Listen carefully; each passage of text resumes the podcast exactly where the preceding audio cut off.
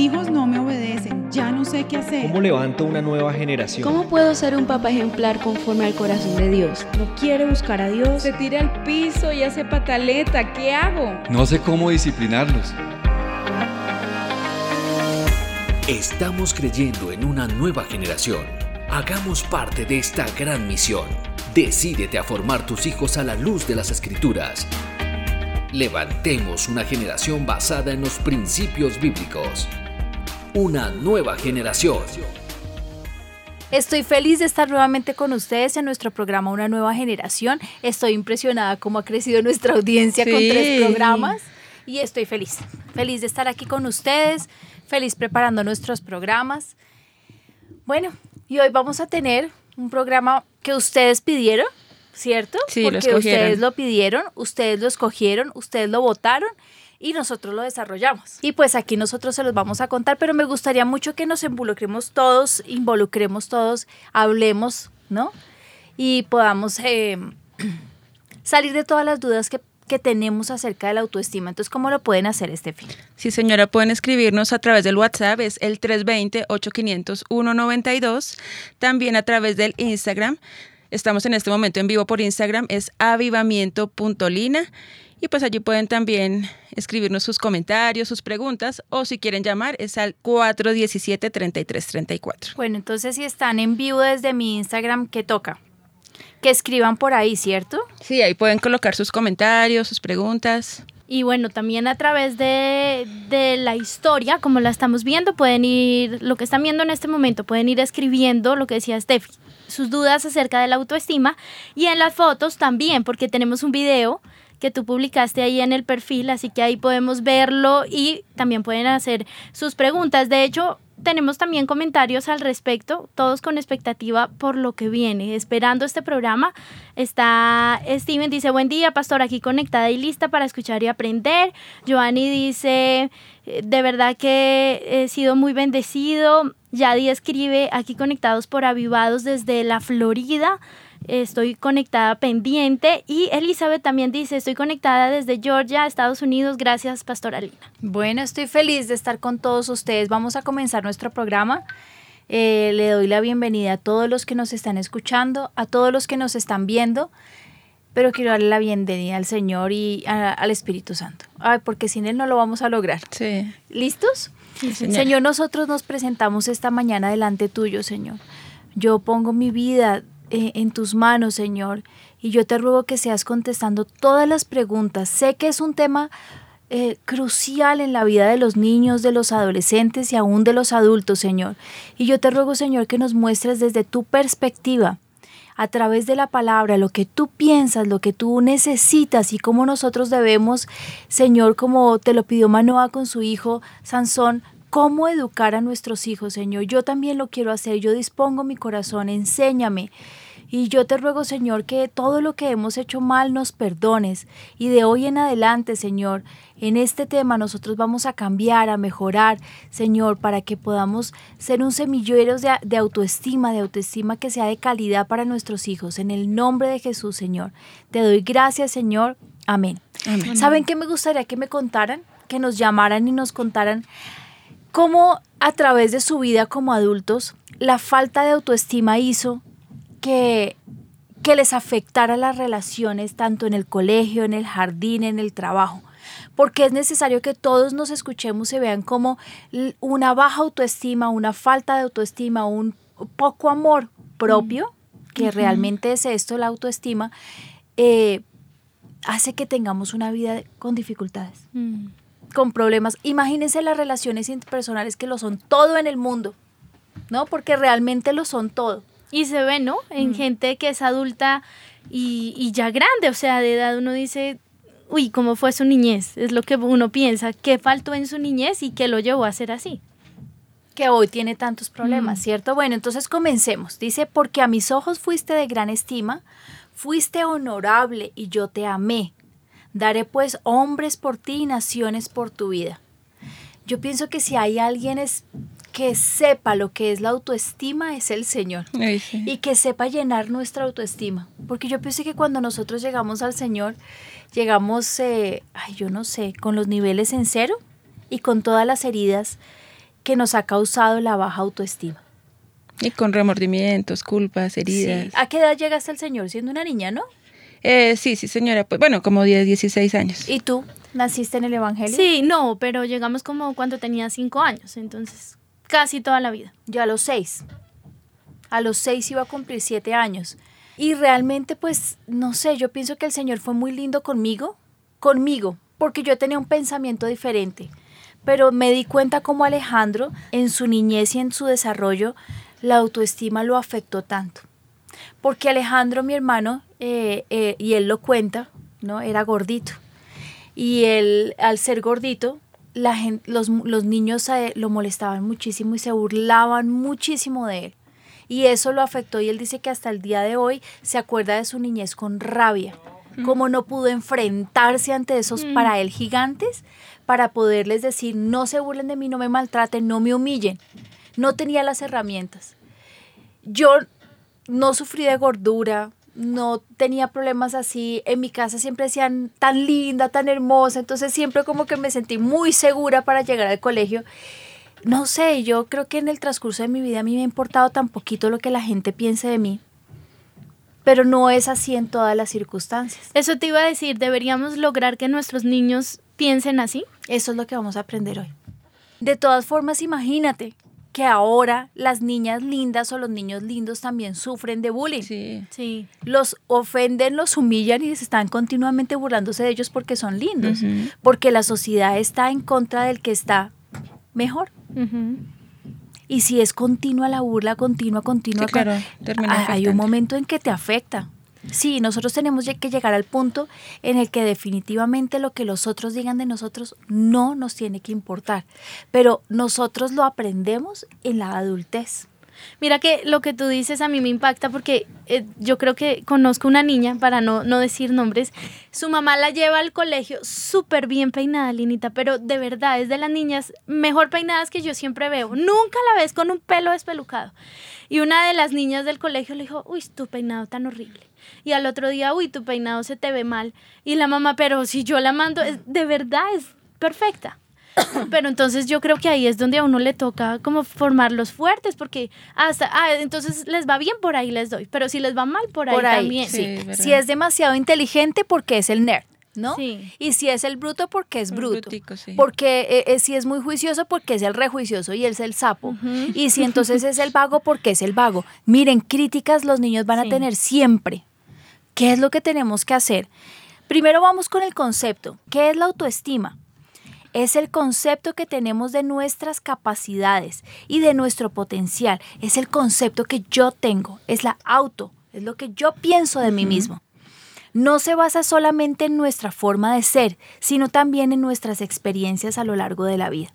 ¿Sí? No es solamente lo que yo veo, lo que yo siento, sino que es lo que yo he vivido, lo que yo he experimentado, cómo me han criado. Depende de lo que yo he comido, de lo que yo soy, de lo que yo he respirado, del ambiente en el que yo me he desenvuelto. ¿no? No es lo mismo la autoestima de un niño del campo a un niño de ciudad. No es lo mismo traer un niño del campo a la ciudad a llevar a un niño de la ciudad al campo. Su autoestima es diferente, su valor propio. Si entienden, influye todo. Todo lo que está a su alrededor, las personas que lo rodean, todo influye en la construcción de su autoestima. Es también, y esto se va, se lleva de las experiencias a lo largo de la vida lo que nos ha pasado, las relaciones que hemos tenido con los demás, los familiares, los amigos, los tíos, los hermanos, los abuelos, el vecino, todo. Las sensaciones que hemos experimentado y por qué habla de las sensaciones que me gustó mucho eso, porque cuando una persona dice algo de mí, me produce una sensación y esa sensación se convierte en parte de lo que yo creo de mi autoestima. Y les pongo un ejemplo. cuando yo em, eh, estaba en el colegio, como en quinto de primaria pasé de medir unos 60 a medir unos 70, en, en, entre quinto y sexto de primaria. Obvio, todas las niñas a mi alrededor empezaron a ser chiquitas Claro. y les ofendió. ¿Mm? Les ofendió en cambio de, de sentirse, no sé, oiga, Lina está creciendo más rápido que las demás, les ofendió que ellas eran las chiquitas. Entonces empezaron a decirme piernas locas Grey. Ay, no. ¿Cómo? Piernas Locas Grey. Ah, Ustedes- el No, yo no lo conocí. No lo conocen, no, no, no, pero háganme el favor, como ustedes están digitalmente, entran y buscan la Pantera Rosa y buscan Piernas Locas Grey. Se los voy a Ya dejar de veo. inmediatamente.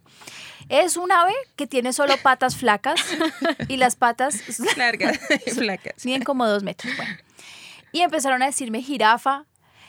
Y entonces yo un día que yo estaba entre las primeras de la fila, empecé a ser de las últimas de la fila. Ah, claro. Y eso me empezó a afectar, ¿no? Esas sensaciones de lo que ellas decían hacía sentir que yo tenía un vacío en el estómago. Entonces cuando nos tocaba salir a correr y tenía yo que usar la pantaloneta del colegio, yo me sentía avergonzada. ¿Sí ven las sensaciones? Claro. Y esa sensación me producía un hueco en el estómago. Y yo llegué un día llorando a mi casa y mi mamá me dijo, tan ridículas las babosas del colegio. Pobres infelices, dijo mi mamá. Ya quisieran esas niñitas Tener todas tener la estatura que tú tienes. Claro. Mi amor, todo el, todas las mujeres sobre la faz de la tierra quieren ser altas. Al otro día yo llegué pisando fuerte. y la sensación de angustia por ponerme la pantaloneta se me Se quitó. fue. Mm. Y luego entonces una niña que vio que yo ya me sentía muy feliz dijo, qué piernas tan blancas. No. Ah, no saben por qué. ¿Ah? No saben por qué molesta. ¿Cómo, ¿Cómo son tus piernas de lechosas? No. Entonces nos pusimos todas al sol. Yo soy muy blanca. O sea, niñas, cuando yo voy a buscar base para la piel, mi base es la número 0001. Yo soy muy blanca. Y me he puesto coloradísima, coloradísima, se me han ampollado las piernas. Mm. Y llegué a la casa, y estas niñas ridículas, Lina, ¿qué es lo que te está pasando? Y mi mamá me dijo algo, las blancas son más finas. y yo le digo eso a mis hijos, cuando, porque mis hijos son morenitos. Ay, lo siento, niños, pero los blancos son más finos. Bueno, ya burlándome, ¿no? Entiendan que todo, absolutamente todo lo que nos dicen o nos hacen crea en nosotros una sensación Mm. y vivimos de sensaciones. Oigan, como estamos en vivo, quiero acusar a los que están aquí que no nos han traído ni un tintico, ni una agüita. Todo influye en nuestro carácter. Entonces, esas perspectivas que les voy a decir ahorita, ¿qué quiere decir eso? Lo que los otros dicen, esas sensaciones influyen en nuestro carácter. Por tanto, esa es la imagen que nosotros tenemos de nosotros mismos. Eso es autoestima. O sea que de eso que tú nos estás diciendo también es importante enseñarle a los niños que vengan y cuenten, ¿no? ¿Por pero eso es fundamental. Si tú no le dices, digamos en este caso a la pastora, pues te quedas creyendo fea de alta y muy blanca. Y si, y si me quedo callada, jamás usaría una pantaloneta. Bueno, tampoco es que me gusten mucho, ¿no? Porque soy blanca. Ay, pero eso es fundamental, la comunicación, el estar en casa, el que uno llegue a su casa y llegue triste y alguien lo vea y le pregunte, porque mi mamá me preguntaba, mi mamá me sacaba muchísima información. Eso es fundamental. ¿Sabes qué es un punto clave? El autoconcepto deriva de la comparación subjetiva. Y me puse a la tarea, yo sé qué es subjetividad. ¿Ustedes saben qué es subjetividad? Sí, que mm, tratas de dar una opinión sin involucrar tus sentimientos o tu razón, como tu opinión personal. Pero esta comparación subjetiva sube- surge del término más bien de la percepción y argumentación y el lenguaje basado en los puntos de vista del sujeto. La subjetividad es la percepción del sujeto. O sea, nosotros basamos nuestra autoestima Lo que- en lo que los otros dicen, Mm. desde su subjetividad. Mire qué ridiculez. O sea, a mí me estaban diciendo que mis piernas eran muy largas porque para ellas las piernas de ellas eran normales. Las mías eran diferentes. Su subjetividad hacía ver que las mías eran demasiado largas. ¿Sí me entienden? Sí. Entonces, nosotros estamos basando nuestra autoestima en la información del sujeto que él tiene de sí mismo. ¿No es esto absurdo? De su opinión. De su opinión. ¿Y su opinión se basa en qué? Y la opinión de un niño y Eso la información que él tiene a los cinco años se basa en qué? En la filosofía, en la Biblia, en, la, mu- en el mucho conocimiento, ¿en qué se basa? Muchas veces en la crueldad, incluso por en la maldad. Sí. absolutamente. Los niños son Eh, crueles. absolutamente. El sujeto está influido por los intereses de él mismo.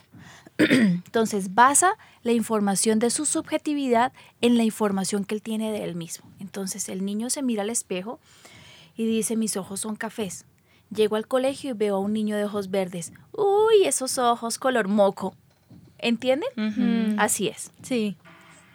Yo tengo que enseñarle a los niños, que lo vamos a ver mucho más adelante, pero no quiero que se me pierda, que lo que los niños están diciendo de mí se basa en el poquito conocimiento que tienen del mundo. Sí. O sea, si las cosas que te está diciendo te lo dice un profesor o te lo digo yo, créelo.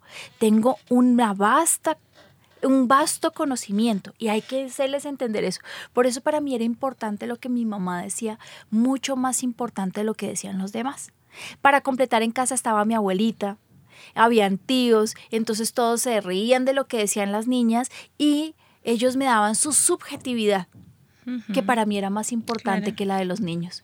Tal vez por eso crecí con una autoestima un poco más fuerte, ¿no? O sea que también es importante los papás. Es que un niño, la verdad, un niño se cree todo lo que el papá le diga, ¿no? O sea, si el niño le di- el- tú le dices a un niño una mentira, el niño cree que la mentira es una realidad. Entonces es muy importante lo que el papá le dice al niño. ¿Y si no hay papá en casa?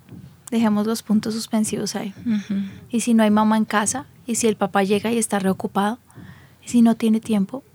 ¿Y si no le importa? ¿Y si no se encarga de llenar? Porque realmente la autoestima se llena. Es como si yo tuviera una cantimplora, un, un bowl, ¿cómo le podemos decir? Un contenedor. Un contenedor al que yo le estoy llenando y le estoy llenando y le estoy llenando y le estoy llenando. Y ese contenedor es lo que me hace enfrentarme al mundo con seguridad. Pero nace de la casa. El autoconcepto deriva de la comparación subjetiva que hacemos de nuestras personas frente a los demás, así como lo que así como de lo que estos nos dicen y de la conducta que dirigen hacia nosotros. También los éxitos y los fracasos personales influyen en nuestra forma de valorarnos. Esto dice Marta Wery, psicóloga del máster en terapia de la conducta y la salud. Los fracasos y los éxitos personales influyen en nuestra forma de valorarnos.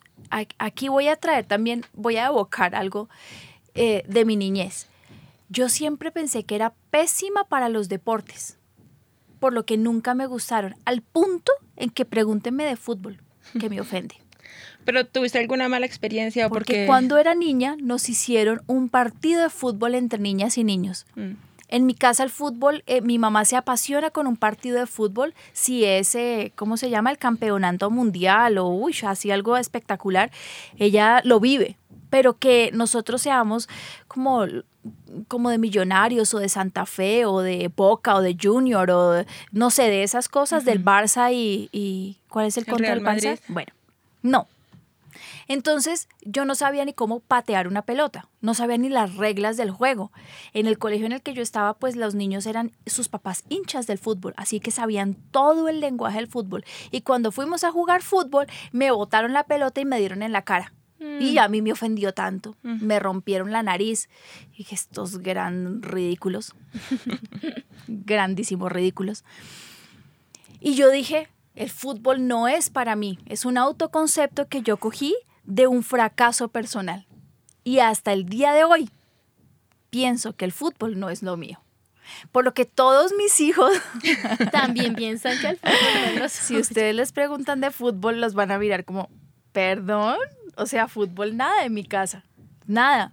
Solamente por un fracaso que yo tuve en la niñez. Tal vez si me hubieran enseñado cómo se patea la pelota, cuáles son las reglas del juego, y me hubieran motivado, yo hubiera visto en mi casa y alguien me hubiera dicho, oiga, jugar fútbol es súper chévere, tendría otro concepto. Mira que está una oyente, eh, ellos están en Corrientes, Argentina, nos dice, pues quería hacerles una pregunta, mi niño va a un colegio donde el maestro los denigra, los rebaja y los ignora. No me dejaron cambiarlo de grado y cada día tengo que levantarlo porque llega nervioso, enojado, pero pues gracias a que tenemos al Espíritu Santo antes de entrar al colegio yo le digo, Pepo, es más fuerte el que está adentro tuyo y es es, y él sabe que es especial y por eso, aunque no sabe cómo jugar con sus compañeros, ya que son pues del mundo, no tienen las mismas creencias que él, igual le acepto a respetarlos y aceptarlos. Dice, hoy está terminando su discipulado avanzado, quiere ta- eh, también servir en la iglesia y pues está muy comprometido, pero pues ha sido una lucha para su mamá, Terrible, me parece espantoso. Espantoso. porque viene de una autoridad. saben que todo lo que los docentes dicen, los niños se los creen. Mm. La responsabilidad que un docente tiene ante los niños es gigantesca. Y yo dicto pedagogía en el Faith College y, y mi primera clase es lo que tú le dices a un niño, él se lo va a creer. Lo que tú dices como docente, si tú tienes un tricito de autoridad, así la persona que tengas enfrente tenga 100 años o 90 años, si tú tienes un poquito de autoridad, te lo van a creer. Qué falta de respeto. Yo haría dos cosas. La primera me iría a hablar a la institución. Y si no, me iría a una institución mayor como el Ministerio de Educación. Y yo lo denunciaría, de verdad, yo no me quedaría con esto. Y yo le pediría al Señor justicia. De, ver, de verdad. Justicia. Yo hace muchos años vi una, una docente que destruyó a un muchacho en el colegio. Ella le hizo un comentario ridículo. Le dijo, eh, él se estaba portando muy mal en el colegio y yo lo llevo a mi clase del, del Faith College para que él cuente su experiencia. Y ella, ella le, eh, bueno, él, él se estaba portando mal, estaba pasando un mal momento en su vida, en su casa tenía muchísimas dificultades y su forma de desahogarse era en el colegio. La mejor, no, pero es lo, eh, eh, es lo general en los niños, ¿no? Donde pueden explotar, explotan. Y él explotaba en el colegio. Entonces hicieron una obra de teatro y en la obra de teatro había los cristianos y la parte espiritual y los del mundo y la parte satánica literalmente. Y entonces él dijo, no, pues yo tengo eh, la forma de hacer una, una muy buena interpretación del personaje espiritual, yo la quiero hacer. Y ella se volteó y le dijo, usted, usted es el, el peor testimonio para estos, para sus compañeros. Usted no sirve sino para el papel del malo re malo. Usted coja el papel de Satanás, porque todos los muchachos que lo están viendo, lo que están viendo y aprendiendo de usted es lo peor que usted tiene dentro de usted. Mm. Y este muchacho nos cuenta que él se fue para su casa y ese día dijo, yo me quiero suicidar. Yo soy lo peor, yo soy una pésima influencia. Yo me estoy yo estoy dañando a todos mis compañeros. Soy tan malo que no quiero volver a vivir. Ese día se voló de su casa. Dijo, no voy a volver al colegio. Y su vida durante todo ese tiempo, después de uno, dos, tres años que vivió así, fue de fracaso en fracaso, cayó en las drogas, cayó en el alcoholismo. Y yo digo, no es, o sea, la culpa no es solamente de la docente, pero ella fue el detonante, Mm. ¿me entienden? Por un comentario, ¿no? Por un pésimo comentario para destruir a este muchacho. Y le ha costado muchísimo levantar su vida. Porque él sigue pensando que él es una pésima influencia y que él es lo peor que existe en la humanidad, porque una profesora se lo dijo. Y, y lo que tú dices también es cierto. O sea, yo creo que el programa llega como tanto a padres como también a docentes. Como cualquier autoridad. Mm. Mira, si son pastores, como- yo he sabido de muchos pastores que cogen a sus ovejitas y las ofenden. Mm. las humillan, las maltratan, las denigran, se burlan de ellas, o sus sermones son solamente para, para dar cátedra y para exigirles y para eh, agredirlas. Nuestro ministerio nació con el nombre de eh, Comunidad Cristiana de Restauración, porque mi mamá tuvo una visión cuando comenzamos la iglesia. Y ella veía que venían muchas ovejitas con la patica rota, vendadas, eh, hasta sin pelo, acabadas. Y el Señor le decía, ustedes van a coger las ovejitas y las van a sanar. O sea, no quiere decir que en el mundo cristiano no haya también el bullying Claro. y el maltrato. Bueno, porque está, ah, bueno, ¿tienen alguno, algo que nos quieran decir? Sí, sí, señora. Mira que hay una oyente. Ella nos dice, Patricia, dice, pastora, eh, mi hija tiene 11 años. Ella en su corazón tiene que ella es una adoradora, incluso compone canciones para Dios, ella está en el coro junior, pero un día me dijo que le daba pena cantar en público, le pregunté por qué y me contó que los compañeros de ruta siempre se burlan cuando ella empieza a cantar. Yo le dije que pues no importaba lo que decían los demás y yo trato de ayudarla y de pues decirle que Dios la creó con el propósito de que lo adoremos y trato de enseñarle cosas, que mejore su respiración, que sea un poquito más afinada. No sé qué más hacer para que de pronto ella no apague su Lo sueño está y su talento. perfecto. Perfecto, yo la metería en unas clases. Y es, vencer los miedos a- al público no es tan fácil. A veces no tiene tanto que ver con la falta, con la baja autoestima o la falta de amor propio, no. Tiene que ver con vencer miedos, ¿no? No, no tanto con la autoestima. Yo no sé si a alguno de ustedes, a ustedes les pasaba que pasar al frente a hacer las tareas o, o el, ejercicio de matemática les daba vergüenza. Ay, sí. Horrible, ¿cierto? Horrible, horrible. Pero tenías baja autoestima. No, pero me daba pánico. O que me pusieran a leer en público para mí era terrible. A mí Cuando también me daba muchísima pena. Horrible, horrible. Pero más tiene que ver con, con la seguridad. Sí tiene que ver con la autoestima que recibamos en casa, pero también tiene que ver con que nos enfrentemos al mundo, al mundo con, con buenas herramientas. Si supiéramos leer muy bien, nos enfrentaríamos. Y también un poco con la personalidad, Y ¿no? con la personalidad. Eso también es de personalidad. Acuérdate que la personalidad se termina de formar alrededor de los 25 años. Pero en esa edad no podemos pedirle a la niña que salga. Hay niños Sí, hay que son que sí. Yo me acuerdo de, de una chiquita del colegio que salía y bailaba y cantaba. Eh, y era impresionante. No, no todos somos así. Yo No. Nunca tuve baja autoestima, pero yo tampoco era lanzada. Y, no, no. Pero lo que la mamá está haciendo está muy bien. Me gusta. ¿Por qué es tan importante la autoestima? Marca el desarrollo. ¿Ustedes qué creen? ¿Marca el desarrollo? Sí, Totalmente. totalmente. Yo creo que eso cambia una pauta en tu vida de cómo de ahí en adelante vives todo el tiempo y cómo enfrentas las diferentes situaciones de la vida si tienes autoestima, pero si no, el mundo se te viene encima y te prácticamente te va a comer vivo, ¿no?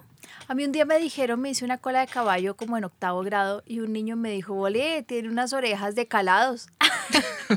¿Saben qué son calados en todas partes del Como mundo? un pan tostado. Es como un pan tostado como redondo, lo Sí. tenemos aquí, y es del tamaño que les podría decir un diámetro de unos 10, 15 centímetros. 15 centímetros.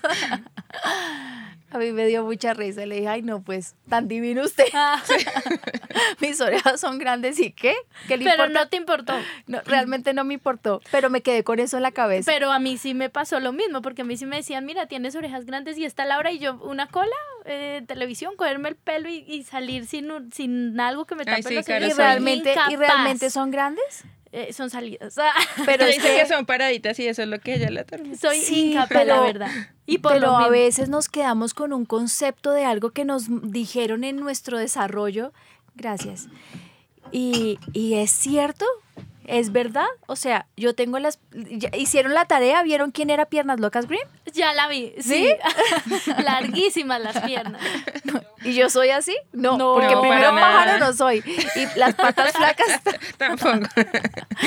¿Por qué nos vamos a quedar con un autoconcepto de lo que la gente diga? Realmente, o sea, yo digo, ay, no sé, familia que nos está escuchando, ¿por qué tenemos que entrar en los estándares de la humanidad?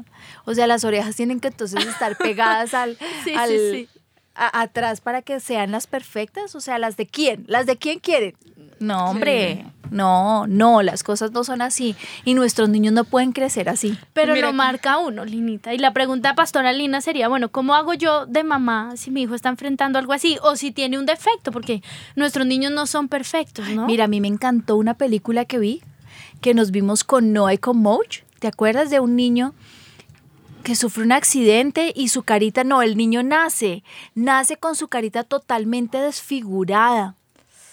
Y de enfrentarse al colegio y cómo sus papás llenan a este niño todos sus niveles de autoestima al tope.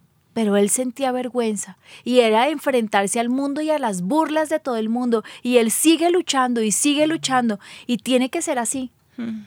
Tiene que ser así, pero ¿saben qué me encanta de esta película? El acompañamiento de sus papás. En todo el proceso de su desarrollo, ahí están sus papás diciéndole, sí, eres diferente, sí, tienes una enfermedad, sí, saliste, pero, eh, por, pero tienes otras cosas espectaculares. Tienes un carisma, tienes una autoestima, tienes un valor propio, tienes una voz hermosa, tienes sentimientos dulces y vas a ser, y vas a llegar, y vas a tener. Porque el problema de la baja autoestima es que nos coactan, nos dejan dentro de un nivel en el que no podemos seguir adelante.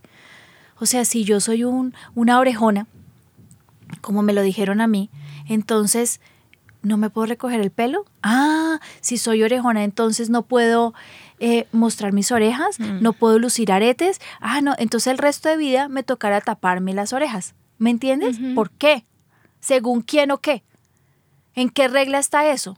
¿Dónde lo escribieron? Yo no lo he visto nunca. ¿Quién lo patentó? Sí. Solamente la gente con las orejas pegadas a la, al cráneo y de tamaño exactamente normal, que tiene que ser específicamente 7 centímetros hacia adelante, 12 centímetros. Son las orejas perfectas de quién o qué. ¿Quién de dijo? hecho hay cirugías para eso, para reducir el tamaño y también para pegarlas atrás Claro, literalmente. Claro, que yo he visto orejas que lo necesitan.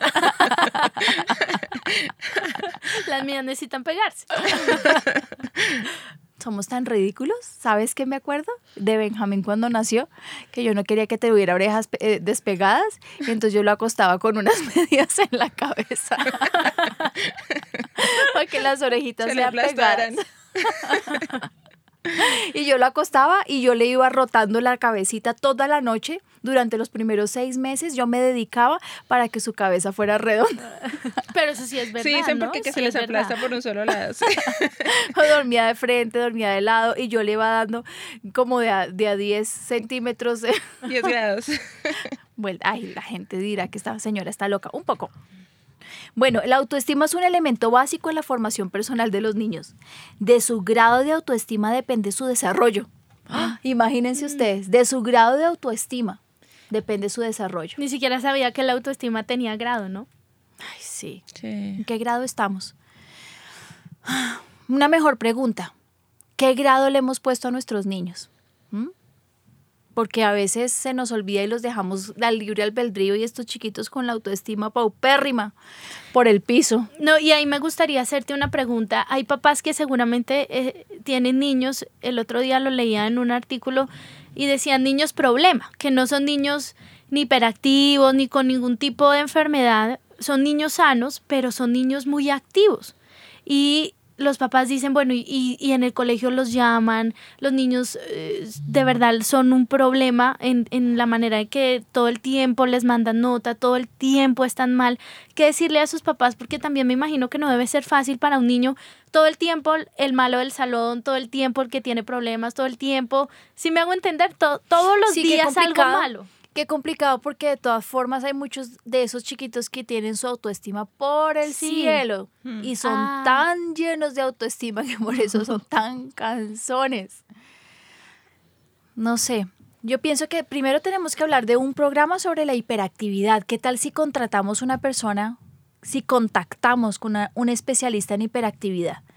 Pero lo segundo es que la- el exceso de críticas daña la autoestima. Sí. Y entonces pienso que es ahí donde nosotros tenemos que hacer la labor de papás. Yo haría varias cosas. Yo lo llevaré a una consejería y yo atiendo muchos niños con hiperactividad, porque la, la- la autoestima de ellos se va porque ellos intentan con todas las fuerzas y con todo su corazón portarse bien, pero no lo logran.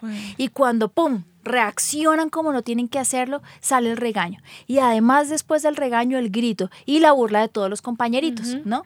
Entonces llegan a la casa muy tristes por lo que se portaron mal, ¿no? Y en la casa, pues además la mamá llega eh, eh, y ve la nota y pues le da vara. Mm.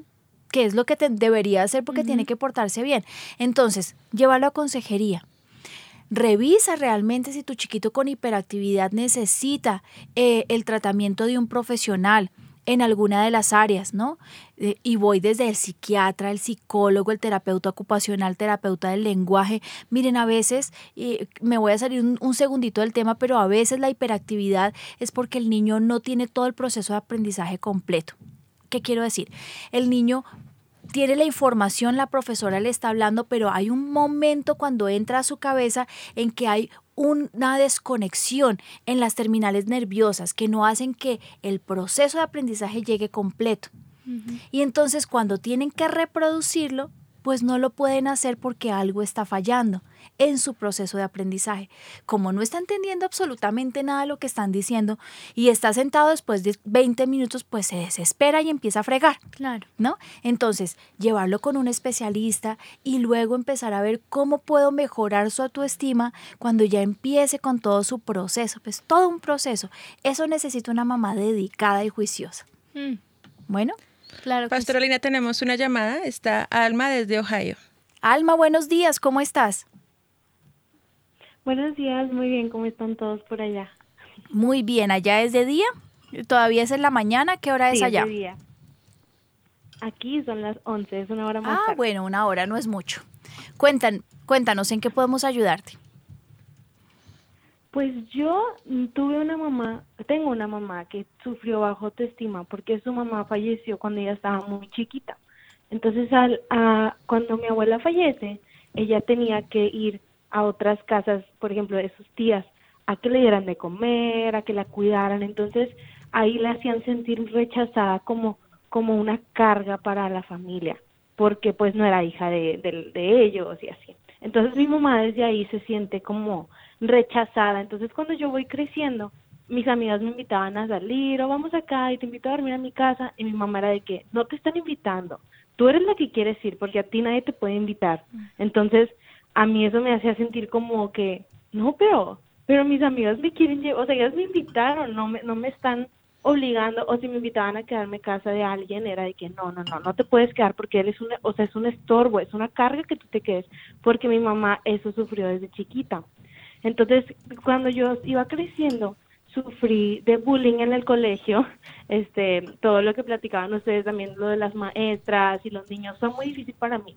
Entonces, cuando yo llegaba a mi casa a contarle a mis papás, era de que, es que tú estás haciendo algo mal, es que es tu culpa. Por lo mismo que mi mamá sentía ese rechazo de que desde chiquita.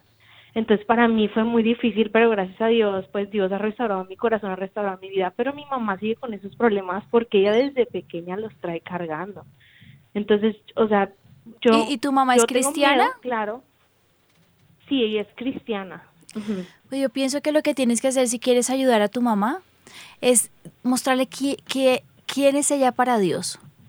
Sabes que hay una predicación que me encanta, mi papá te voy a buscar la- el, el dato y te lo voy a dejar en, en- como en las historias de Instagram, de ¿cómo se llama? Como en el link En la Sí. historia. En el para que tú lo, la- la- se la pases y les va a servir a muchos. ¿Quiénes somos?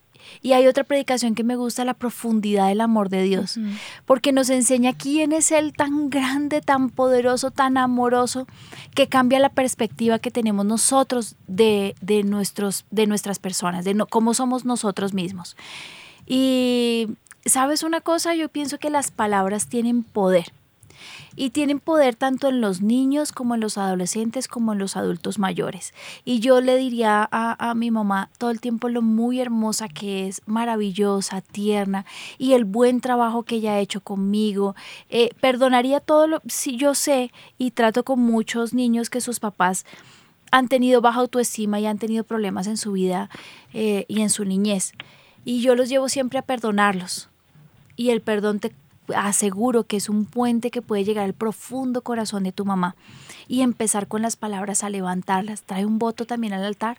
Señor, yo necesito que mi mamá, antes que tú la recojas, Señor, los años que le queden de vida, ella pueda ser feliz y entender que ella es una mujer amada. Lo que tu mamá sufrió en la niñez es algo que marca para siempre. Y es esa sensación de ser rechazado, abandonado y que uno no sirve para nada. Y el estar regalado de un lugar a otro, pues imagínate cómo hace sentir su corazón y su vida, ¿no? Pero yo pienso que lo que tú estás haciendo en tu propia persona, eh, al sanar tu corazón y al entender que el Señor te sanó, que te, te salvó, te está levantando, está muy bien. Lo haría con tu mamá también. Así es. Tenemos otro caso, Pastoralina. Ella dice, mi hija sufre de dermatitis atópica, tiene unas cicatrices y unos parches terribles en su piel. Ella se siente mal, además los compañeros le dicen, uy, eso tiene que tienes como contagioso y se alejan de ella, le hacen el feo. Pues ellos le han dicho eh, que eso va a pasar, que es hormonal, está en un tratamiento, pero pues ella se siente muy mal, igual están orando por su sanidad, pero dicen, pues, ¿cómo podemos ayudarla un poquito más aparte del tratamiento médico como tal? Sí, lo voy a tratar más adelante, pero de pronto específicamente en tu caso, lo primero que hay que hacer es eh, tratar el problema. Y lo segundo, decirle al Señor que de esto que está pasando saque lo mejor de ella, porque Dios es especialista en nuestra debilidad fortalecerse. ¿Qué tiene el Señor para ella? Yo no tengo ni idea, debe ser algo muy grande. Entonces esas cosas hay que decírselas a la niña, mi amor, estás pasando por este momento, tú no sabes más adelante con quién te vayas a encontrar que necesite una palabra de aliento, una palabra de fe, una palabra de sanidad, una palabra que la levante. Entonces mi amor, el Señor está contigo. Lo que tú ves eh, por fuera y lo que se están burlando, vuelvo y les digo, es el concepto de un niño que es, es- su conocimiento es demasiado escaso de la vida. Él no ha visto la profundidad de tu corazón, tus lindos sentimientos. Él no ha visto la hermosura y lo que Dios ve en ti. Él no ha visto la realidad. Él solamente está viendo una pequeña capa de piel que está dañada y que muy pronto se va a arreglar. Pero mientras tanto fortalece su autoestima con eso. Y yo les digo una cosa, la palabra es muy sabia. ¿Con qué limpiará al joven su camino? Con guardar su palabra. Yo le metería muchísima palabra muchísimo eh, versículos para memorizar, eh, sanaría su corazón, la llevaría a que llore, métela en, un lugar, en el lugar secreto, pon música de adoración y déjala que se desahogue, que llore a todos los compañeros que se ha burlado, que haga una lista y uno por uno coja al niño, a Pepito, a Fulanito, a Menganito, a Popea, a todos los niñitos que le están haciendo daño. Popea le dice mi mamá a mi hija, que duerme mucho, no tengo ni idea por qué.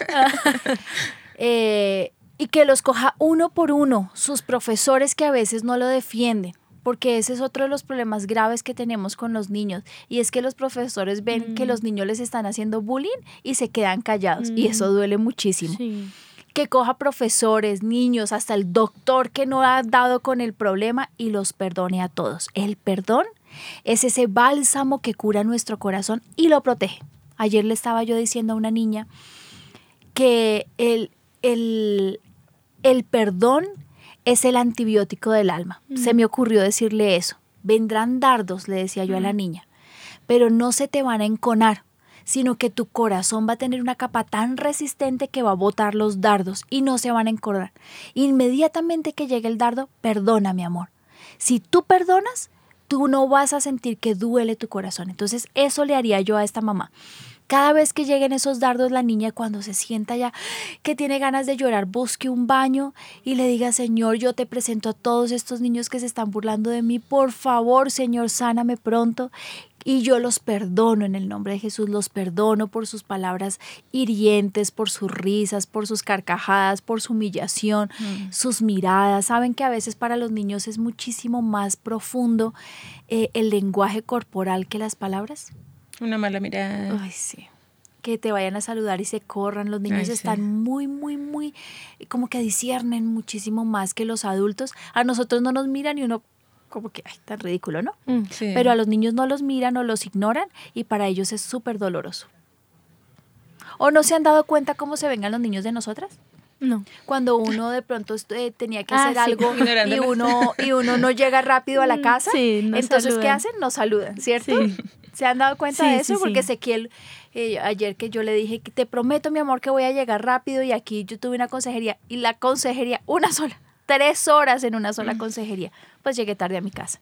Entonces lo que iba a hacer ya no alcanzamos a hacer. Cuando llegamos, me ignoró, entró derecho y yo, Ezequiel, ¿no me vas a saludar? Hola, ma. Estaba furioso conmigo. Entonces dense cuenta como para ellos el lenguaje corporal es muy importante. Sí. También, mira, nos escribe Andrea, dice, buenos días con respecto al tema de la autoestima. Yo recuerdo que estaba en segundo de primaria y la profesora me dijo que leía muy bien. Eso influenció tanto en mí que de ahí en adelante nunca tuve temor a las cosas y cuando me paro en público lo hago muy bien, pero yo creo que fue ese momento que me ayudó. Sabes que a mí una, me haces acordar de una profesora que me dijo, yo fui yo, estaba llorando porque no entendía absolutamente nada de matemáticas. Dios, cómo he sido bruta para los números. Y me encontró una profesora de art, de, de sociales llorando y me dijo, Lina, a veces el cerebro del ser humano se inclina por dos áreas, el área de las artes y la filosofía o el de las matemáticas y los números. Tu cerebro seguramente no está inclinado hacia eso, y- pero mira cómo te va de bien conmigo en geografía, en sociales y en historia. Y hoy les cuento que tampoco me iba bien. Ninguno de los dos. Pero desde ese día yo decidí que la filosofía, la humanidad, las artes, la teología y todo lo que eran letras para mí era mucho más significativo y me encantaba la Son filosofía en el de colegio. inteligencia, ¿cierto? Pues son tipos, yo no tengo ni idea de, de- lo sé, no lo voy a evocar en este momento, pero es muy cierto. Sí. Y mira cómo las palabras sí tienen poder. Sí, y más en, en los niños, ¿no? Además, también hay, eh, alguna vez leí un artículo y hay como siete tipos de inteligencia diferentes. O sea, entre eso el Oye, amor... a- está súper para un programa. en- sí, se- a mí me impactó porque entre esos eh, el gusto por las plantas, por ejemplo, que cuando ves que alguien las corta, las poda, las No, hace yo soy crecer. de esas, yo amo las plantas, yo podría vivir entre un vivero. Eso es un tipo de inteligencia y yo quedé muy impactada. Por ejemplo, el otro es el que es- tiene el tipo de, que es chef. Y nuestros niños también pues tienen ese tipo de inteligencia. Yo creo que se trata más de, de impulsarles el- la inteligencia para desarrollársela y pues el resto les toca cumplir con el colegio porque igual toca, ¿no? Sí. Pero en serio, en serio, seamos honestas. Honestas. ¿Ustedes se acuerdan de los logaritmos, de No. las fórmulas? Entonces, ¿para qué nos enseñaban eso, hombre? Yo cómo lloré. De verdad. O sea, yo, yo, yo tengo que reconocer al aire que bruta fui para los números. no sé cómo pasé el colegio. A mí mis hijos, "Ma- mamá, ¿me ayudas con la tarea de matemáticas? Mijito, yo realmente creo que del preescolar no pasé. un tip, un tip para ustedes. Hombre, si al niño no le va bien en matemáticas, es bueno para las plantas. De jardinero. pero es muy cierto. De su grado de autoestima dependerá su desarrollo en el aprendizaje, en las buenas relaciones, en las actividades y, por qué no decirlo, en la construcción de la felicidad, de su autoestima. Bueno, se enfrenta el niño al colegio, tiene muy buena relación con sus compañeros, además le va muy bien en los deportes y le va súper bien en el colegio y llega a la casa y tiene una muy buena relación con la familia. ¿Ustedes no creen que ese es como el niño que uno idealiza? Esa es la felicidad. El niño feliz. Bueno, Sí. y entonces ahora pongamos el niño infeliz. Es el niño que entra a los deportes y es pésimo en los deportes. Entra a clase y no entiende absolutamente nada. Como no entiende nada, todos los niños se burlan. Además de burlarse, no tiene compañeros y no tiene amigos. Y llega a la casa y no se siente comprendido porque la mamá le dice, hombre, mi hijo le está yendo mal en absolutamente todo. Además, no tiene amigos, no tiene con quién hablar. O sea, está en la inmunda, literalmente. ¿Y no será un niño que necesita ayuda? Totalmente. Totalmente. ¿Y cómo lo sabemos? Pues si yo veo esos rasgos, yo por lo menos voy al médico, ¿no? ¿No? Sí, yo. o sea, hay unos síntomas que está, vamos a ver más Sí, adelante, como unas características Sí, para identificar razón. eso. Mira, la Biblioteca Práctica de Comunicación sostiene que la autoestima es un punto de partida para que las personas desde una corta edad gocen de una vida autónoma y responsable. Miren, yo digo, si nos basamos en que la autoestima nace de lo que el sujeto dice de mí. ¿cómo es posible que a una corta edad gocen de una vida autónoma y responsable? No. Complicado. Imagínate. Esto es un, lago- un, un- ¿qué? Un la- logaritmo.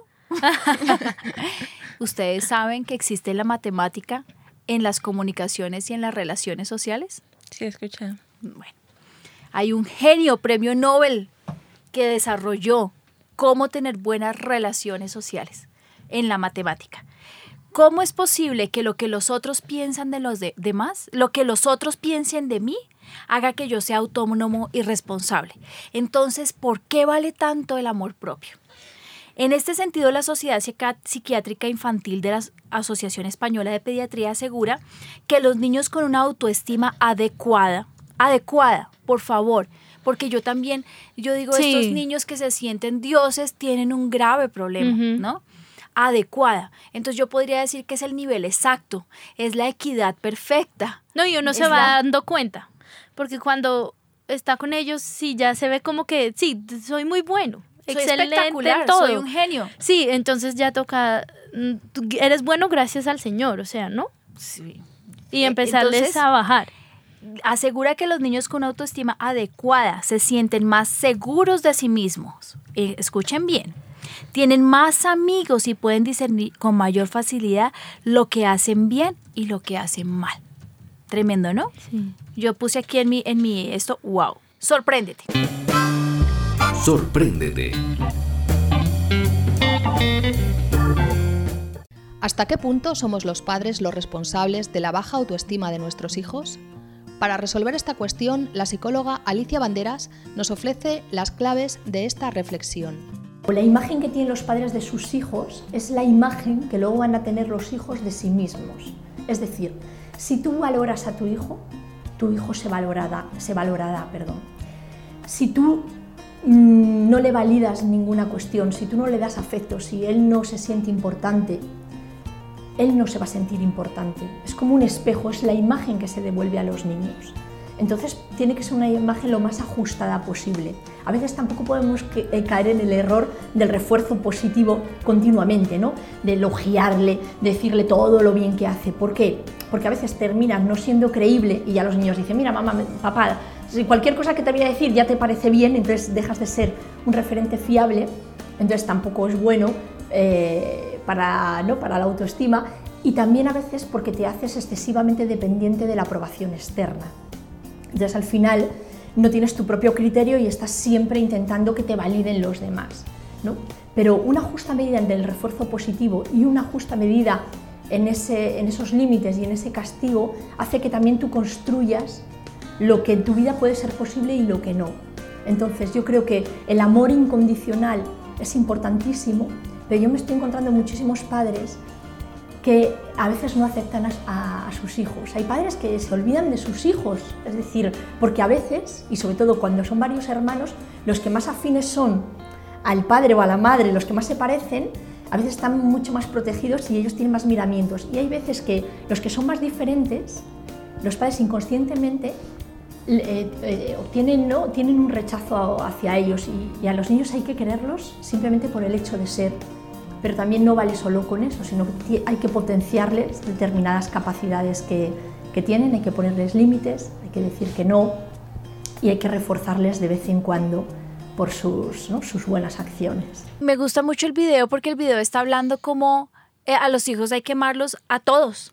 Yo tengo cuatro y son todos absolutamente diferentes. Y yo no puedo decir que la niña porque es niña es a la que más amo, mm. ni puedo decir que el chiquito mm. porque es chiquito es al que más amo. Y a mí me pasó con mis niños, porque llegó Ezequiel ya tenía los niños grandes y llegó Ezequiel y pues nos votamos toda la familia con sentir a Ezequiel. Y de pronto me empecé a dar cuenta que, que Ricardo estaba demandando mi atención mm. y que él me necesitaba y me tocó empezar de ceros a decirle te amo mi amor, eres especial, eres importante, acuéstate aquí conmigo, ven yo te arruncho, a darle besos, a abrazarlo, a cogerle la mano, a decirle lo muy importante que él era para mm. mí porque él estaba acostumbrado a que él era el todo y pasan ocho años y llega su hermanito y, pues ha sido duro para él, ¿no? Y para completar que Ezequiel lo molesta todo el tiempo. Y mira que a veces pienso que uno cree que el bullying lo hacen de, los niños grandes a los pequeñitos y no, es tan así. Eh, a veces el bullying es del pequeñito al grande y uno por defender siempre al pequeñito comete injusticia. Y en esa injusticia uno abusa de los niños. Y eso es una falta, una falta de respeto mm. contra los niños. Y más de los mayores, ¿no? Sí. Mm. Que uno cree que los chiquitos por ser chiquitos y el mayor ahí. Me gustó algo que tocó la psicóloga que, que, que realmente quiero rescatar. Y ella hablaba del amor incondicional. Ese es el amor que Dios tiene con nosotros. Sí. Y ese amor incondicional es algo que nosotros como padres debemos aprender para el resto de vida. Ezequiel me dijo hace unos días que se portó mal. Mami, aunque me porte mal, tú me quieres igual. Y eh, ahí es donde uno refuerza el amor incondicional. Obvio, mi amor. Aunque te portes mal, aunque botes las cosas, aunque subas o aunque bajes, aunque crezcas, si estás gordo o estás flaco, si estás como tú estés, mi amor es incondicional. Y ese incondicional es lo que Dios hace con nosotros, a pesar de todo. Mm a pesar de cómo te portes, a pesar de quién mm. seas, a pesar de tu color, a pesar de todo, Él te ama y te ama con la misma intensidad con la que ama a los demás, ¿no? Sí. Oigan, se me apagó mi este y me están buscando, pero entonces, mientras llega el cargador, díganme ustedes. ¿Qué dicen en las redes? Pues tenía una pregunta, él es Daniel, nos estaba diciendo, Pastoralina, ¿a qué edad se puede saber que el niño tiene una autoestima adecuada? ¿Hay alguna edad donde yo diga, bueno, si la tiene, tengo que formársela más o qué hago? ¿A qué edad yo puedo decir que el niño tiene una autoestima adecuada? Yo pienso que no existe una edad para decir mi hijo tiene una autoestima adecuada. Espérate, no, me la devuelvas porque eh, hay que, tocar algo del este. No, yo pienso que más bien son los tips que me dicen a mí si mi hijo tiene una autoestima adecuada.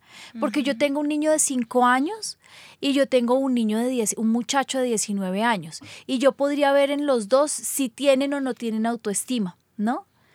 Yo creo que la autoestima tiene que formarse en los primeros años, de los primeros a los 6, 7 años.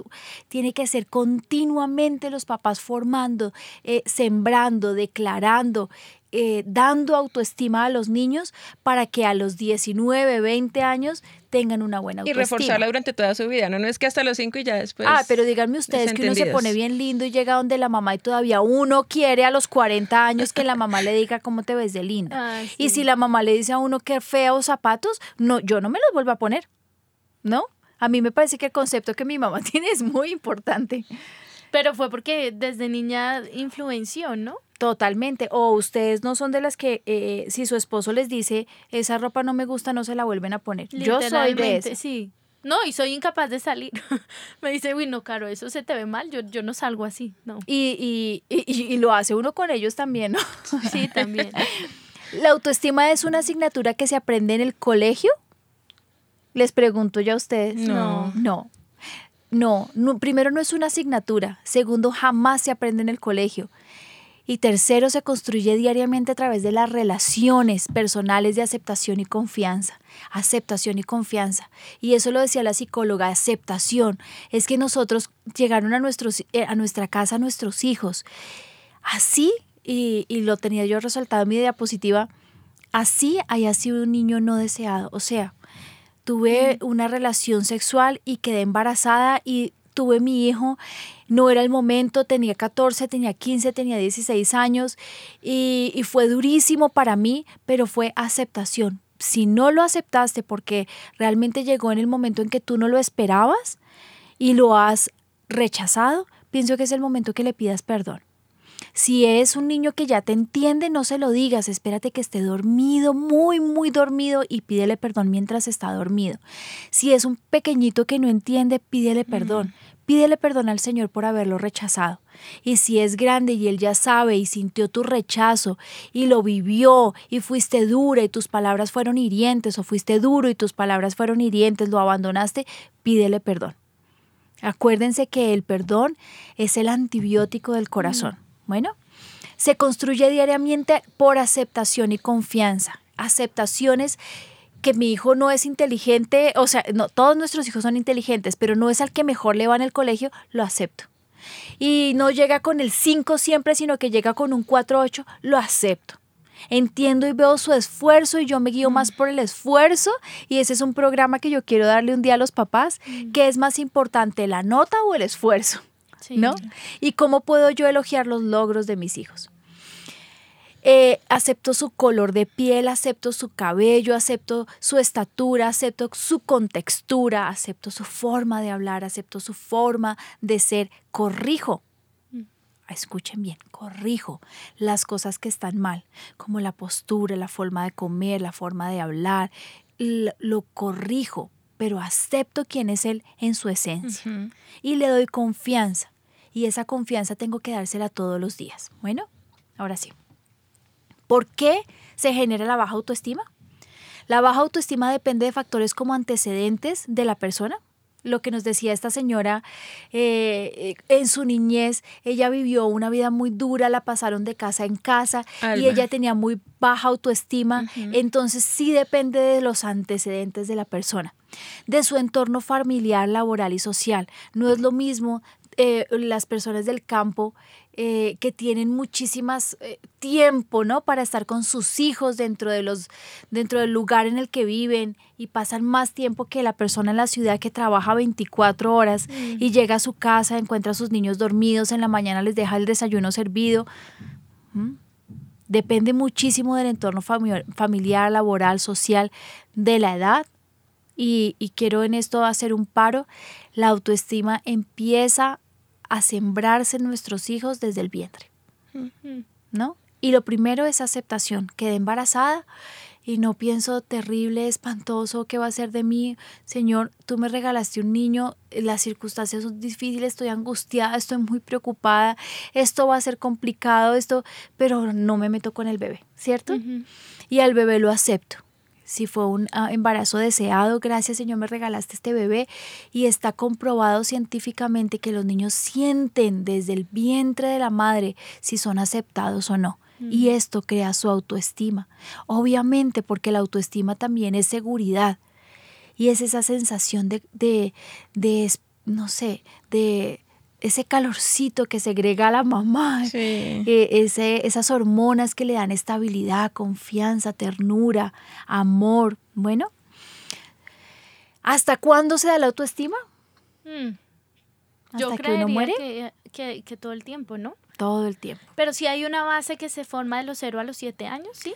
Yo pienso que la, la, la, psicología dice que hasta los 5, pero yo pienso que hasta los 10 años es importantísimo. No, mentiras mentiras. Yo creo que es fundamental hasta los 16 años estar ahí todo el tiempo, porque mira, de los 0 a los 5 los niños tienen que tener esa seguridad que son importantes en la casa, pero pasan a una etapa de los 5 a los 10 donde empiezan a volverse amorfos, esa cabezota les crece, luego la nariz y la mamá tiene que estar acompañándolos. Y cuando entran a la preadolescencia, que es muy importante lo que los otros digan de ti, es ah, donde tenemos que también sembrar muchísima autoestima. Entonces sí, mira hasta los 16. pero, pero dándole duro, ¿no? Causas de baja autoestima en los niños. El amor condicionado. ¿no?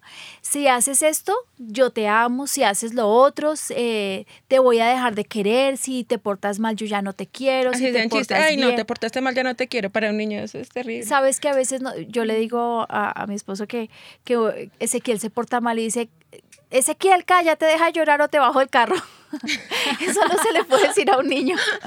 ¿No lo han hecho? Sí. Chino cansó, lo voy a botar por la ventana. Ay, no.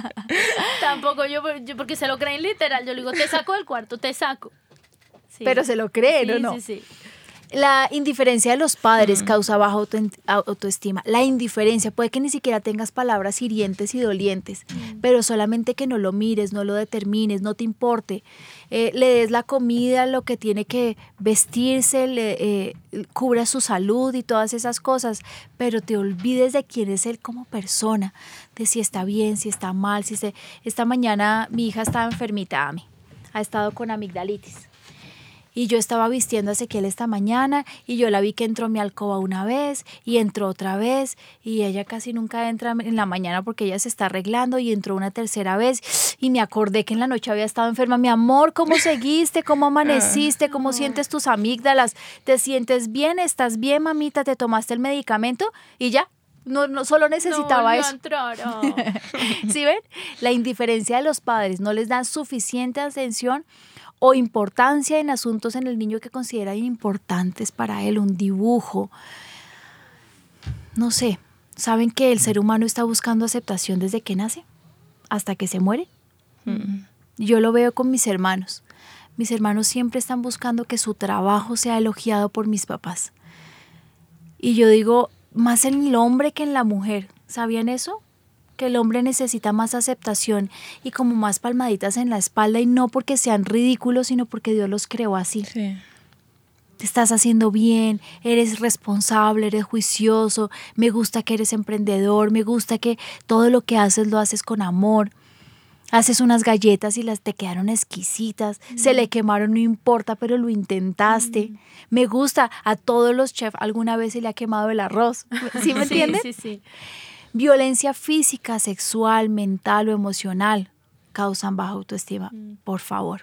Golpes, palabras, violaciones, todo eso maltrata de por vida. Ayer una chiquita decía es que un día mi mamá me dijo, ¿qué quieres? Vestirte como un marimacho y la mamá me decía, nunca yo lo hice con esa intención.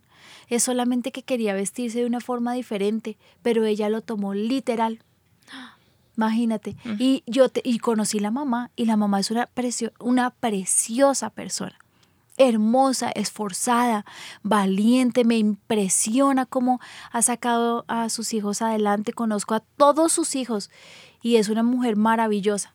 Pero un día dijo esto y hay niños que cogen todo volando y se lo apropió. Mm. Una bobada, realmente es una bobada.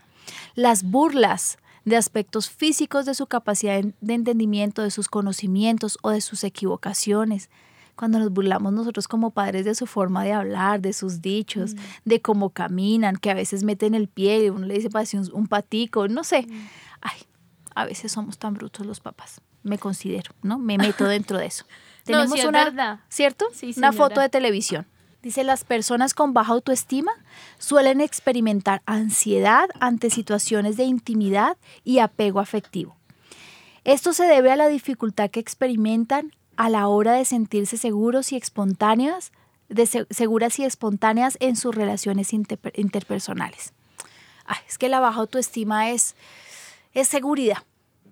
La, baja, la, baja, la autoestima, la buena autoestima es esa ¿cómo les podría yo decir? Como e, ese, esa coraza que te cubre, una, lo que usan los... ¿Armadura? Una armadura, esa es la palabra, una armadura con la que tú te enfrentas y lo que la gente te dice no te hace daño. Literal. No penetra. No penetra. Mira que nos escribe Paola, ella dice, pastora, ¿cómo hacemos cuando hay niños que son biológicos y niños que son de mi esposo para que no sientan que hay diferencia o preferencia por los unos o por los otros? Justicia y equidad. Yo tengo el caso en mi casa, el caso en mi casa, como ese, donde están los tuyos, los míos y los nuestros. Y lo tengo en mis papás, que fue así nuestro hogar y lo tengo con mi esposo y con sus hijos, mis hijos y Ezequiel. Y yo te digo, mi mamá me enseñó algo que no se me va a olvidar jamás. El trono del Señor está sobre un dos pilares, justicia y equidad.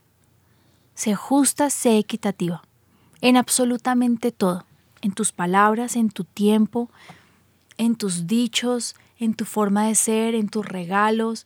Así sientan celos pero que cuando estén en tu casa ellos sientan que son exactamente iguales, ¿no? Algunos siempre querrá llamar más la atención, porque siempre hay un hijo en la casa que es el que quiere ser eh, la veleta o el que más se luce o al que, porque quiere ser el, el número uno y no puede ser así. Entonces, pues no le pongas tanto cuidado y ponle cuidado al que menos se quiere lucir, ¿no? Mm. Así son los hijos. ¿Cuáles son las consecuencias? De la baja autoestima. Son hijos indecisos, se les dificulta tomar decisiones, tienen miedo exagerado a equivocarse, solo toman una decisión cuando tienen seguridad al 100%, piensan que no pueden y no saben nada, no valoran sus talentos, mientras que ven los de los otros como superiores, tienen muchos talentos en su vida, pero les parecen poca cosa, y tal vez las cosas que los otros tienen que no son tan importantes son más elogiadas los tiene, le tienen miedo a lo nuevo y evitan los riesgos, son muy ansiosos y nerviosos, evaden situaciones que le generan angustia o temor. Son muy pasivos, evitan tomar la iniciativa, son aisladas y casi no tienen amigos, no les gusta compartir con otras personas, evitan participar en actividades de grupo, temen hablar con otras personas, dependen mucho de, las, de los otros para hacer sus tareas o deberes, se dan por vencidos antes de realizar cualquier actividad. Miren que esos son tips que ustedes pueden decir, uy, mi hijo tiene cuatro, cinco, seis de estos. Mm, es una alerta. Es una alerta, ¿no? Yo no puedo decir no, porque eh, eh, devuélvelo. Ah, espérate, yo subo el mío. ¿Tienes ahí alguna pregunta mientras tanto? Pues un testimonio, ella es Patricia, que está aquí en Bogotá, dice, yo siempre me sentí re fea en el colegio, sentí que nadie me quería cuando entré a la universidad, pues me di cuenta que realmente yo sí era bonita. Con decir que mi primera impresión, aunque siempre era mala, eh, siempre las compañeras le decían, cuando te vimos pensamos que era de mal genio, pero al conocerte nos dimos cuenta que no era así, pero era una coraza que ella tenía. Dice, eh, ella nunca cambió su forma de verse hasta un momento en que el pastor Ricardo dio una palabra, un día que ella subió a testificar de una sanidad, le dio una palabra directamente a ella y le dijo, nunca más estarás atrás, nunca más será la última, desde hoy estarás adelante, serás primera y serás punta de lanza. Dijo que esas palabras marcaron tanto su vida y su autoestima que a partir de ahí ella empezó de de verdad, pasó de atrás a adelante, pero literalmente en todo sentido. Y ahora ella ha podido transmitir a sus hijos la alta autoestima. Tremendo, ¿no? Tremendo, como una palabra también puede cambiar la vida de una persona. Y sabes qué, miren a los, que me están escuchando que son pastores o líderes, miren cómo una palabra de un líder puede transformar totalmente su vida, ¿no? Y, y, lo que hace la unción por eso yo a veces veo que los papás no, no traen a sus adolescentes que tienen bajo autoestima a la iglesia. Yo digo, una palabra bajo la unción puede catapultar a la bendición a nuestros hijos, transformar sus pensamientos, o sea, dejar a nuestros hijos en casa nunca, jamás es una opción, nunca. Nosotros tenemos que traerlos a la iglesia y sembrar la palabra. Por eso les digo, y aplica en todas las áreas de la vida de nuestros adolescentes y de nuestros niños, ¿con qué limpiar al joven su camino? Con guardar su palabra. Porque en la palabra sí que encontramos versículos que levantan nuestra autoestima. No uno, no dos, muchos. Mira, estábamos hablando de las consecuencias. Yo les digo, si ustedes leen lo que, si ustedes dicen, hacen un checklist y de lo que yo les estoy diciendo, dicen, mi hijo tiene más de seis de estos, preocúpate. ¿No? Pero si yo les digo se le dificulta tomar decisiones, a mí se me dificulta Mm. tomar decisiones. Yo voy a una tienda y veo unos zapatos y yo digo, estos y estos me gustan y me puedo demorar una hora, no, esto, no, estos no, estos sí, eh, y veo las características, los pros, los contras, los... eh, sí, pero yo no tengo bajo autoestima. ¿No? Entonces voy a volverles a leer las consecuencias y hagan un checklist, pero sumen, digan, tengo 3, 4, 7, 10, todos, preocúpate. Bueno, son indecisos, se les dificulta tomar decisiones, tienen miedo exagerado a equivocarse, solo toman una decisión cuando tienen seguridad de un 100%, no valoran sus talentos mientras que ven los de los otros como superiores, le tienen miedo a lo nuevo y evitan los riesgos, son muy ansiosos y nerviosos, evadan situaciones que le generan angustia y temor. ¿Como qué? Como pasar al frente, tener que hablar. em, todas estas situaciones que los expongan les da temor. Son muy pasivos y evitan la- tomar la iniciativa, son aislados y casi no tienen amigos. No les gusta compartir con otras personas, evitan participar en actividades en grupo. Temen hablar con otras personas, dependen mucho de los otros para hacer sus tareas o deberes. Se dan por vencidos antes de realizar cualquier actividad. Yo creo que este sí es un punto importante, se dan por vencidos antes de realizar Mm, cualquier actividad. Por ejemplo, ¿por qué no vas y juegas fútbol con tus primos? No, es que yo voy a perder. Ven, ¿por qué no pintamos todos algo? No, mis dibujos siempre son los más feos. Ven, ¿por qué no vamos todos a, a comernos un helado? Ah, es que a mí siempre se me cae el helado. o sea, esos pensamientos negativos nos pueden mostrar, uy, aquí está pasando algo malo. No están satisfechas consigo mismas. ¿Y a qué me refiero? Es que, ma, no me gusta el pelo, tengo las uñas inmundas, y no me gusta el color de pelo, yo soy amarillo, no me gustan mis orejas, no me gusta mi forma de ser, mira cómo camino, no me compres ropa, cómprame toda la ropa negra. Todo, eh, yo prefiero vestirme con unos jeans o cuando, cuando se ponen esos sacos gigantescos para cubrir todo su cuerpo. eh, eh, esos son tips que dicen, aquí está pasando algo malo. Piensan que no hacen nada bien, no conocen sus emociones porque no pueden expresarlas. Les cuesta aceptar que los critiquen. Y, y en eso hago otro alto.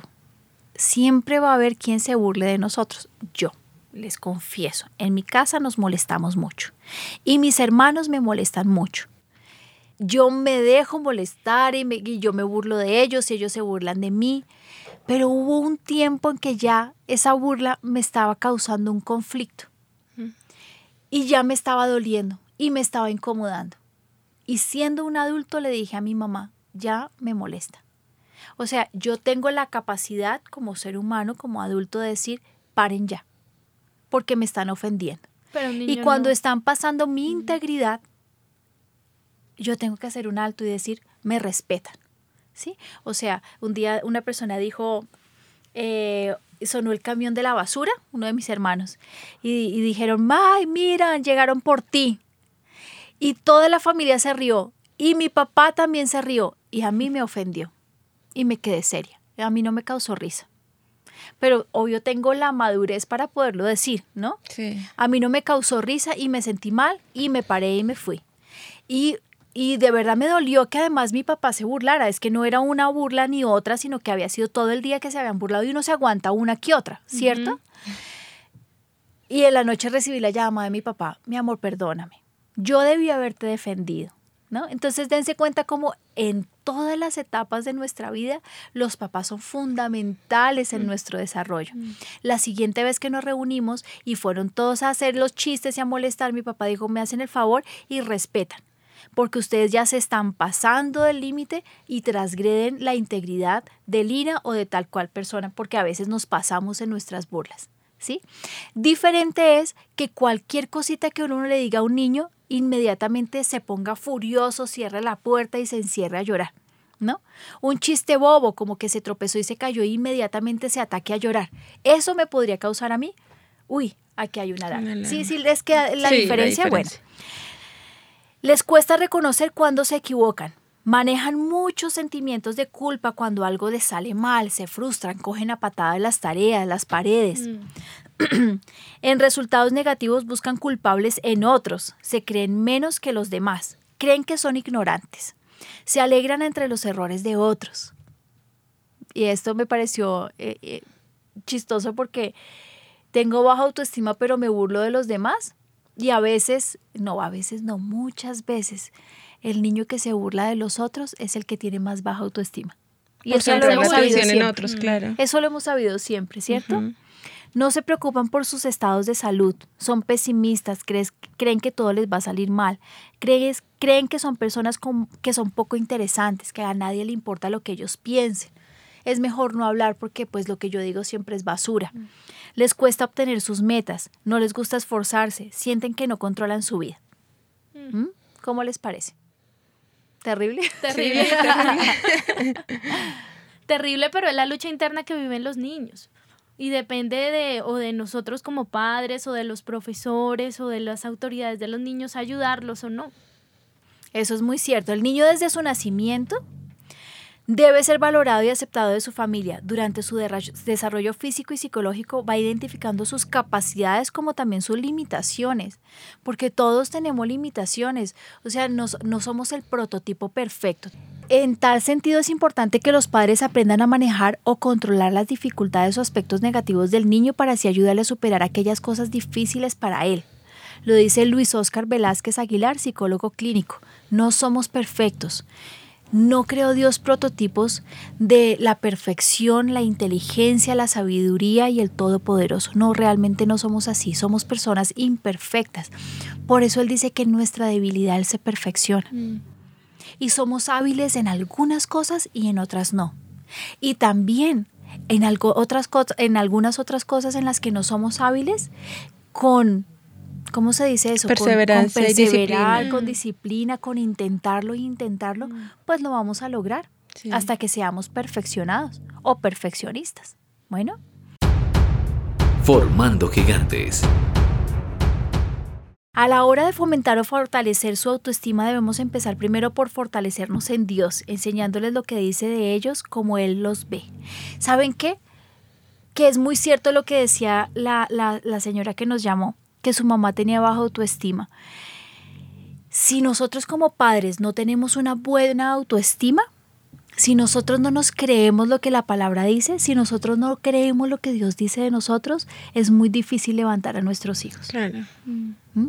Entonces pienso que lo primero que tenemos que hacer es reconocer que somos imperfectos, pero que Dios tiene grandes propósitos para nosotros como papás, que Él nos creó, y que Él va a hacer cosas maravillosas con nosotros como padres. Y luego empecemos a los niños a decirles que son creación perfecta. ¿no? Eh, yo pienso que este versículo del Salmo 136 es para que los niños lo memoricen. Y dice, porque tú formaste mis entrañas, tú me hiciste en el vientre de mi madre, te alabaré porque formidables, maravillosas son tus obras, estoy maravillado y mi alma lo sabe muy bien. No fue encubierto de ti mi cuerpo, ni en lo oculto fui informado y entretejido en lo más profundo de la tierra mi embrión vieron tus ojos y en tu libro estaban escritas todas aquellas cosas que fueron luego formadas sin faltar ninguna de ellas. Número uno, Dios los ama. Porque de tal manera amó Dios al mundo que ha dado a su Hijo unigénito para que todo aquel que en él crea, que suena, no se pierda, mas tenga vida eterna. Suena algo extraño aquí en, en el avivamiento. Son muy valiosos para Dios daría su vida por ellos. Son lo más importante, son el objeto del amor de Dios. Dios está con ellos y no solamente en momentos difíciles, sino que los acompaña en todo tiempo. Darles responsabilidades y permitir que ellos puedan desarrollar sus habilidades destacar sus logros y sus esfuerzos y aquí también les digo por favor, si tu hijo llegó con un 3.5 pero tuviste que se mm. esforzó al máximo por ese 3.5, mm. felicítalo, ¿no? Sí. Si logró pasar el año así fue raspando pero tuviste que mm. le tocó durísimo, felicítalo. Al contrario, si tú ves que tu niño es una pilera en el colegio y le va súper bien y sacó un 3-5, no, tú lo puedes hacer muchísimo mejor. Yo te conozco, yo sé las habilidades que tú tienes. Pero yo se llegaba con un 3 a la casa, o sea, yo pasaba matemáticas y en mi casa hacían fiesta. de verdad. Digan, "Ay, po- de verdad, la pastora era bruta de matemáticas. Celebra todos sus logros. Tus hijos tienen cualidades maravillosas, destrezas, habilidades. Préstale atención y la atención necesaria. Yo creo que si quieres levantar autoestima, está presente. Sí, es importantísimo. Que tu hija, eh, tu hijo pueda decir, checklist, mi mamá estuvo conmigo todo el tiempo, mi papá fortaleció mi autoestima. Evita las comparaciones, por favor. Y entre hijos ¿Por sí qué que caemos más. tanto en Sí. eso? Somos tan brutos. No, tenemos que quitarnos eso. Bueno, yo no sé si yo comparo a mis hijos. No, no sé. Voy a preguntarles hoy. Mira que vi una foto en estos días que decía, nunca compares a tus hijos porque tú no puedes comparar el sol con la luna. Decía, cada uno brilla de manera diferente y en un momento diferente. Sí, a mí, a mí me, dola- me dolía la comparación. M- Me parece que es doloroso y triste. Sí. No sé si lo hago con mis hijos, creo que no. Pero les digo que el que comparen a este con el primo, mira cómo es que tu primo, mira Mm. cómo le fue de bien y mira cómo a ti te va de mal, siendo igual de inteligentes, siendo iguales, se les da la misma comida y todo, Mm. y mira cómo al otro le va súper bien. Uy, eso es dolorosísimo. Y me ha dicho, bástate mi gracia porque mi poder se perfecciona en la debilidad. Por tanto, de buena gana me gloriaré más bien en mis debilidades para que repose sobre mí el poder de Cristo. ¿Cómo les parece? Eso es la autoestima. No es una asignatura que se dé en el colegio y quiero rescatarlo. No se da en el colegio. O sea, los profesores tienen que tener la responsabilidad de no petaquearse nuestros hijos. Sí. Entenderán Sí. que será petaquearse por allá en Dañarlos. Houston. Dañarlos, decirles malas palabras, humillarlos. Sí. Sé que hemos cometido errores como papás. Yo tampoco soy perfecta. Pero yo le ruego al Señor que Él me enseñe y me diga cómo tengo que hacerlo todos los días mejor. La autoestima es fundamental para nuestros hijos. Es mejor bajarles la autoestima que que no tengan autoestima. Sí. ¿sí? Yo prefiero decirle a Benjamín, a ver, mijito, que usted se siente demasiada cosita linda. ubíquese, ubíquese. A mí me toca decirle a mis hijos, a ver, ustedes no son tan... Y no, y no reforzar autoestima, ¿no? Pero es mejor. Es mejor. ¿Y cómo se baja la autoestima? Eso el Señor se encarga. el Señor se encarga por el camino de, de enseñarles que no son tan cosita linda. Papás y familia y todo el que me está escuchando, me alegra muchísimo estar con ustedes, niñas. Gracias y démosle gracias al Señor. Bueno, Padre, hoy nos presentamos delante tuyo, Señor, con todas nuestras debilidades. Sé que hemos cometido hoy, Señor, tantos, tantos errores. Papito, por favor, perdónanos. Si nosotros no hemos sido como tú nos has enseñado, si no hemos reforzado la autoestima, si no les damos el valor que nuestros hijos se merecen, perdónanos, Señor. Pero sobre todo yo te ruego que tú les des a los papás el tiempo para compartir con sus hijos y poder estar con ellos día a día, Señor, reforzando quienes ellos son, sus valores, sus principios, elogiando las cosas buenas que tienen y cambiando las cosas que están mal, Señor. Yo te ruego que tú nos cubras con tu sangre preciosa y que impregnes en nosotros tu espíritu. Si nosotros somos como tú, Señor, entonces seremos perfectos y podremos hacer la labor de papá, Señor, a plenitud. Yo te ruego, Señor, como lo dice nuestro pastor, vístete de nosotros. Somos a veces tan, Señor, poco inteligentes, Señor, vístete de nosotros para que hagamos esta tarea con excelencia. En el nombre de Jesús te amamos, Señor, y nos disponemos a hacer las cosas como tú quieres que las hagamos.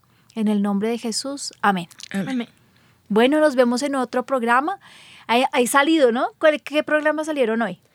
Bueno, nos estabas hablando del de la tipo de inteligencias que te gustaría Está bueno. tratarlo. Eh, El de los niños con problemas de aprendizaje, que eso es importantísimo que traigamos un profesional. Y el de los niños hiperactivos. Tenemos también muchos oyentes que nos han propuesto las multiactividades para los niños, tenerlos en cursos de una cosa, de otra, de otra, si es conveniente, que tanto es, Ay, si es es, que yo estoy necesario. tan en contra de eso que mejor, mejor no lo toquemos. yo no soy objetiva. Entonces, yo no estoy de acuerdo.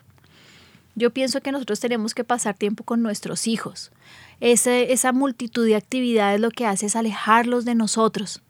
sí les da muchas capacidades y muchas cosas para que tengan a futuro, pero pasan los años y los metimos durante mucho tiempo en el violín. Y pasaron años en el violín y son administradores de empresa. Y toda su niñez se fue en eso. O los metimos en el fútbol y íbamos a todos sus torneos y les tocaba estar en los entrenamientos 24 horas, porque esa es su vida. Y de pronto tienen un esguince y la frustración es terrible y los niños son médicos. Pero se perdieron su niñez. Entonces, yo tengo a mi hijo, mis hijos en Cumón y a mí en clases de piano. Una vez a la semana y solo dos horitas. A mí. Y esa es su profesión, a eso es a lo que ella va, pero ella tiene derecho a ser feliz y ella tiene derecho a tener su infancia. Mm. Y yo le di todo el tiempo para que hiciera lo que ella quisiera en su infancia y jugara y peleara y hiciera lo que ella quisiera, pero su niñez era para mí fundamental y ahí estuve con ella. Mm. Ahora que yo sé para dónde va, es que la estoy especializando. Pero cuando termine su colegio, empiece su profesión y lo haga. Y luego ella decida si quiere ser más experta en lo que ella quiere ser. ¿no? Ese será su problema, ¿no? No sé, por eso no soy objetiva. Pero busquemos un profesional que nos diga qué tan bueno y qué tan malo es. bueno, Dios los bendiga. Hasta luego. Es tiempo de levantar una generación apasionada por Dios. Una nueva generación con la pastora Lina Rodríguez.